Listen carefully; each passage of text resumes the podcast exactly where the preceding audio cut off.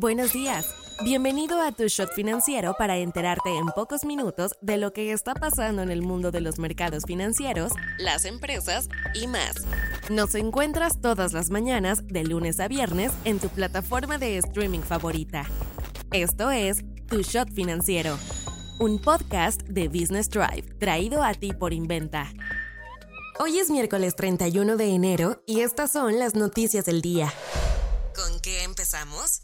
La economía del país terminó el año con un crecimiento del 3.1%, sumando así un nuevo año con crecimiento por encima del 3%. Sin embargo, no todo es miel sobre hojuelas, pues en realidad estuvo por debajo de las expectativas de las instituciones del país. Por ejemplo, el dato sí estuvo dentro del rango de la Secretaría de Hacienda, que estimaba números de entre el 2.5% y el 3.5%, pero la estimación del Banco de México era del 3.3%. Los últimos tres meses del año vieron un crecimiento del 2.4% interanual frente al mismo periodo de 2022, la tasa de crecimiento más baja en los cuatro trimestres del año. El crecimiento frente al tercer trimestre fue de apenas del 0.1%. Las actividades primarias y secundarias presentaron un aumento nulo. Habrá que poner ojo a lo que vaya a decidir la Reserva Federal estadounidense el día de hoy, pues dará su primer anuncio del año sobre política monetaria.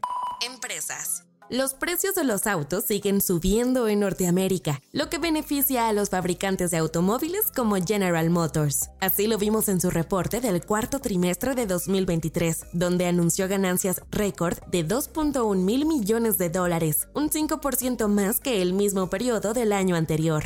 El reporte de ganancias superó las expectativas de los analistas a pesar de que sus trabajadores estuvieron en huelga por mes y medio. Entonces, ¿no afectó el parón?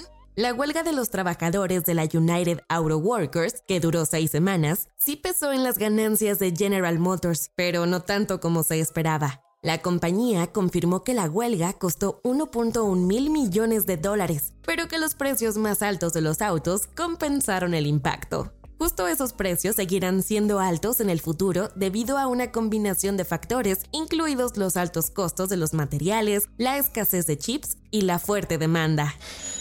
Inventa Financial Services es una empresa mexicana creada en el 2010 en la Ciudad de México con el propósito de brindarle a personas y empresas un respaldo financiero sólido para desarrollar sus proyectos empresariales, personales y o profesionales por medio de un trato personalizado y sin trámites complicados. No te vayas sin saber estas. Según una encuesta realizada por la firma de consultoría EY, se espera que este año 4 de cada 10 mexicanos buscarán cambiarse de empleo a uno con mejores condiciones laborales. México repitió año en el puesto 126 de 180 dentro del índice de percepción de la corrupción publicado por la organización Transparencia Internacional. De acuerdo a Gabriel Llorio, subsecretario de Hacienda, México le inyectará otros 200 millones de pesos a Pemex en 2024 para apoyar a la petrolera con la amortización de su deuda. La compañía de pagos PayPal se unirá a la tendencia de despidos en el mundo este 2024, pues recortará alrededor de 2.500 trabajos, el 9% de su fuerza laboral global. El Fondo Monetario Internacional pronosticó un crecimiento global del 3.1% este 2024, 0.2 puntos porcentuales más arriba que su última estimación en octubre.